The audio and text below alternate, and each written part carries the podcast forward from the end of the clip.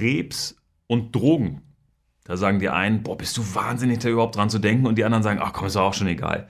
Jens, wie ist das denn eigentlich? Krebs und Drogen, passt das zusammen oder ist das schwierig? Ja, die gute Frage ist natürlich, was sind Drogen? Und ähm, was sind so legale Substanzen, illegale Substanzen, was sind so Also Gewohnheitssubstanzen? Ich, ich bin so, ich als kleines äh, sozusagen äh, unter Gebetsschwestern sage ich immer, also äh, Alkohol zählt ja auch zu Drogen. genau, Und aber halt Nikotin. ziemlich legal und ziemlich Genau. gesellschaftlich akzeptiert. Aber jetzt weiß, also viele, für viele Menschen ist ja Lebensqualität auch was anderes zu konsumieren. Was haben wir da? Magic Mushrooms, äh, Legal Herbs, Legal Herbs, äh, THC. THC und dann halt auch so die ganzen chemischen Substanzen. Ja. Gut, äh, trauen sich denn Patientinnen und Patienten überhaupt das zu fragen, wenn sie beim Arzt sind? Wie ist denn bei euch? Also sagt dann einer, also ich, ich konsumiere schon ganz gern mal was. Also, weil meistens, also die, die meisten trauen sich ja gar nicht. Ne, die meisten trauen sich echt nicht. Und die Frage ist natürlich, ähm, in welchem Moment kann man es ansprechen, mit wem kann man es ansprechen.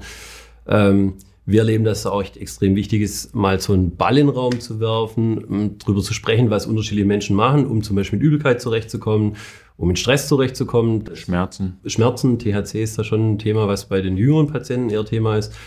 Bei älteren Menschen ist, ähm, sind schon auch irgendwelche Schlafmedikamente auch gang und gäbe. Ja, man muss ja sagen, wenn, wenn man sagt Drugs, ne, auf Englisch, äh, unter Drugs zählen ja auch Medikamente. Genau, also das ja. heißt, so, ein- so ein kleiner, äh, wie sagen die Mediziner, Schmerzmittelabusus, also wenn ich mir mal ein bisschen zu viel Morphine reinpfeife oder Benzos, äh, Beruhigungsmittel, die wirken halt auch. Die wirken auch. Und da gibt es schon auch viele Menschen, die es gewohnt sind ähm, und die einfach so eine längere Schmerzgeschichte haben oder eine längere Gewohnheitsgeschichte.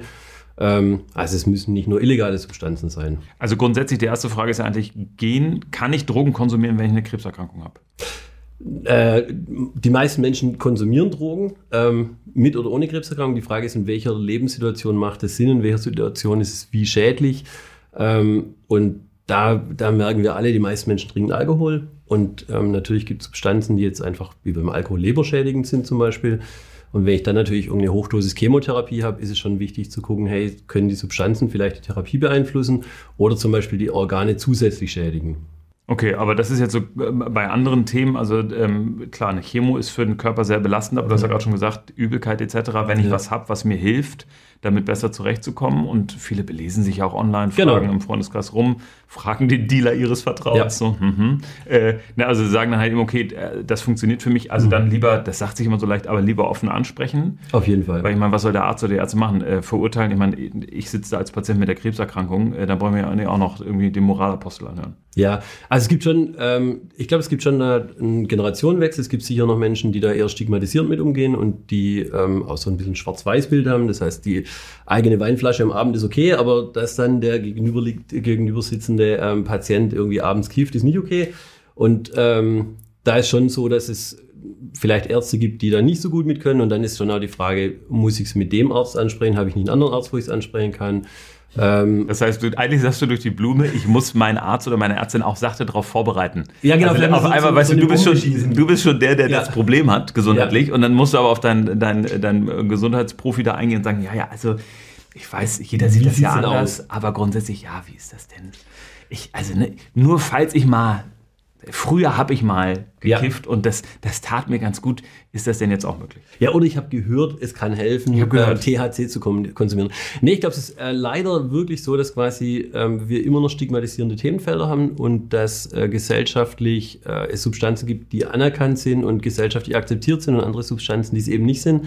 Ähm, und da kann schon sein, wirklich mal einen Arzt offen, an, offen anzusprechen, zu erleben, dass vielleicht ein Arzt nicht mit kann und dann schon auch zu sagen, okay, dann spreche ich mit einem anderen Arzt an. Aber gibt es denn so eine Faustregel, dass du sagst, okay, bei denen, du hast es gerade schon angesprochen, Chemotherapie ähm, ne, geht über die Leber oft. Äh, das heißt, also hast du so eine Faustregel, wo du sagst, also wenn man schon Drogen nimmt, ich bin ja auch kein Befürworter, aber ich kann es verstehen, dass Menschen das Ja. machen und dass es zur Lebensqualität gehört. Gibt es so ein paar Punkte, wo du sagst, okay, da ist es, und, also da, da passt das und da passt das oder viele sagen, da passt das. Also ich meine, Alkohol ähm, nimmt für den Moment die Sorgen, aber ist auf lange Sicht natürlich nicht hilfreich. Ja. Ähm, aber hast du so Beispiele? Also ich glaube, dass man halt schon, ähm, also gerade das Thema leberschädigend ist, da, da ist schon die Frage, welche Substanzen sind leberschädigend. Also gerade so die ganzen Pilze und so Geschichten sind schon da auch gefährlich. Ähm, Also so Magic Mushrooms, die Genau. knallen schon auf die Leber. ja. Und da ist schon auch die Frage, ähm, kann ich es offen mit den Ärzten ansprechen? Also unterschiedliche Therapien werden halt über die eine über die Niere, die andere über Leber äh, ausgeschieden. Die Frage, was ist zum Beispiel auch noch nervenschädigend, wenn ich so, vielleicht sowieso Medikamente habe, die auch nervenschädigend sind in der Chemotherapie. Ähm, da ist, glaube ich, wirklich wichtig, keine generelle Antwort, sondern wirklich zu fragen, hey, ich, mir hilft es einfach, eine Substanz zu konsumieren. Ich mache das vielleicht auch schon länger. Ja. Welche geht denn? Oder welche ist am wenigsten schlimm? Ja, oder und da ist natürlich auch die Frage, in welcher Phase. Also wenn ich während einer Hochdosistherapie ähm, irgendwas konsumiere, ist das anders, wie wenn ich zum Beispiel in einer Haltungstherapie was konsumiere. Genau, du hast dann die chronischen Schmerzen ne? genau. also, und sagst, okay, jetzt äh, und damit kriege ich die besser in den Griff. Ja. Ähm, Kenne ich auch mittlerweile, also auch altersklassentechnisch, ähm, gibt auch viele ältere Herrschaften, die dann sagen, du, dass diese Tropfen helfen mir einfach oder ja. den mir einen anzuzünden. Ja. Ähm, trotzdem, es bleibt ja dabei, es ist ja gar nicht so einfach, das Thema sozusagen anzusprechen. Mhm. Ähm, aber also worauf muss ich denn sonst noch so achten? Also das heißt, ich ähm, geht es auch um die Reinheit der Produkte ja, oder auf jeden Fall. Also das heißt, es ja. geht auch ein bisschen darum, was ich mir selber besorge dann. Genau, also ich glaube, ähm, THC ist ja, glaube ich, schon ein Thema, was in aller, in aller Munde inzwischen ist, dass ähm, das schon auch appetitanregend ist, was während der Therapie auch wirklich positiv sein kann ähm, dass es auch von der Substanz her häufig Menschen hilft, mit Übelkeit zurechtzukommen. Mhm. Ähm, kann man über die Krankenkassen ganz normal als gesetzlich Versicherter auch beantragen. Da gibt es ist aber auch ein guter Punkt, ne? Regelung dass ich da auch nochmal schaue, was genau. ist eigentlich möglich und wo, wo ist die Kasse ja. auch da. Genau, und also ist schon was, wo man sagen kann, okay, dann hat man quasi eine reine Substanz, die ist ärztlich verschrieben, die bezahlt die Krankenkasse, ist auch wichtig, wenn es ums Thema Fahrtauglichkeit geht, ähm, dass man da nicht in Illegalität reinrutscht, was dann einfach auch in Deutschland schwierig sein kann. Ja, und viele Krebserkrankungen sind halt mittlerweile ja keine Akuterkrankungen mehr, wo man sagt, mhm. das steht jetzt, ich bin hier auf der Kippe, sondern chronische Erkrankungen, ja. die lang behandelt werden. Ähm, und genau was du sagst, also ne, es geht ja auch um, um Langzeitfolgen und um die Themen. Äh, und dann ist natürlich auch nochmal ganz wichtig, ähm, wenn ich einen guten Therapeuten habe und dem sage, ich habe da Schmerz und früher habe ich gerne das und das mhm. dann konsumiert, ich möchte das eigentlich nicht machen, weil ich Angst habe, dass ich dadurch irgendwie meinen Körper noch mehr schädige dann kann ich den doch auch fragen, haben Sie denn eine Alternative für mich? Genau. Also ich sage mal, die Pharmakologie, also die Medikamentenkunde, die ist ja vielfältig. Und das eigentlich müsste doch ein guter, auch Palliativmediziner oder ein anderer äh, Onkologe, Onkologin, die müssten doch eigentlich was im Repertoire haben, wo sie sagen, da habe ich was für dich. Genau. Und häufig, also selbst wenn man in der Praxis ist, wo quasi ein konservativerer Arzt ist, dann hat er meistens auch noch einen zweiten Arzt dabei. Es gibt kaum noch onkologische Praxen, die wirklich nur auf eine Person zugeschnitten sind. Ähm, dann kann man fragen, ob die Kollegin, der Kollege ähm, da vielleicht offener ist. Ich glaube, es gibt, ist schon ein Generationenthema, aber ich glaube, so grundsätzlich zu sehen, es, es ist unnötig, dass Menschen unvorstellbare Schmerzen haben. Es gibt wirklich gute Substanzen, ähm, es gibt gute Medikamente.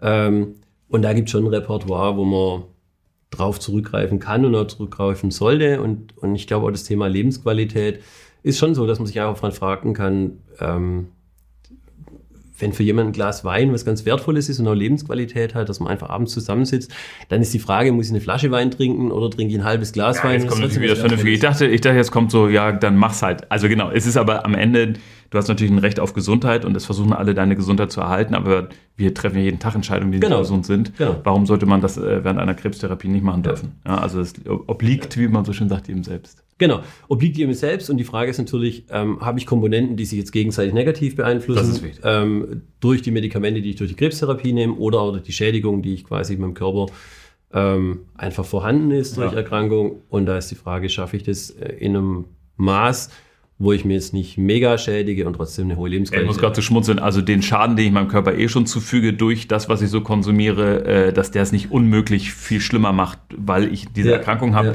und da wirklich aufpassen. Also das ist ganz, ganz, ganz wichtig, dass man da für sich so selber ein bisschen das Gleichgewicht findet, mit den Profis spricht, finde ich genau. auch wichtig. Aber dann kann man eigentlich sagen, so äh, gemäß des Mottos Sex, Drugs und Rock'n'Roll bei Krebserkrankungen, Drugs, wichtig ist ein offener, guter Umgang, bisschen nachdenken und dann steht dem eigentlich nichts im Weg. Genau, und schon auch gucken, dass man halt quasi, wo die Substanzen herkommen, also was, was konsumiere ich, ähm, gerade das Thema Legal Herbs und sowas, ist halt schon, glaube ich, wenig erforscht, wenig auch im, im ärztlichen Bereich, glaube ich, bekannt. Ähm, auch synthetische Drogen ist natürlich ein Thema, was, was wirklich schwierig ist. Das heißt, Qualitätsunterschiede, da gibt es halt kein, äh, wie, wie bei den Lebensmitteln, kein ABCD. Also in dem Sinne wirklich mit den Profis drüber sprechen, ja. lieber nochmal eine zweite Meinung oder nur für das Thema zu einem Arzt mhm. oder einer Ärztin gehen, die sich da äh, gut auskennen. Ich habe den Eindruck, mit dir würde ich drüber sprechen, bin ich ganz ehrlich. Also du wirkst vertrauenserweckend. Ich habe nicht das Gefühl, dass du mich jetzt verurteilst, wenn ich sage, nee. du Jens, ich habe da. Äh. Nee, mit mir sprechen schon auch viele ähm, Patienten drüber und ich glaube, dass ähm, also das ist schon ein wichtiges Signal zu geben, ähm, dass, dass wir alles Menschen sind, dass wir alle nicht nur gesunde Lebensgewohnheiten haben ähm, und dass wir alle uns nicht nur gesellschaftlich adaptiert verhalten. Und ich glaube, ähm, und der Arzt, der mir gegenüber sitzt, übrigens auch nicht. Das heißt, äh, im Normalfall ist dann schon auch gut, wenn man die Sachen miteinander ansprechen kann.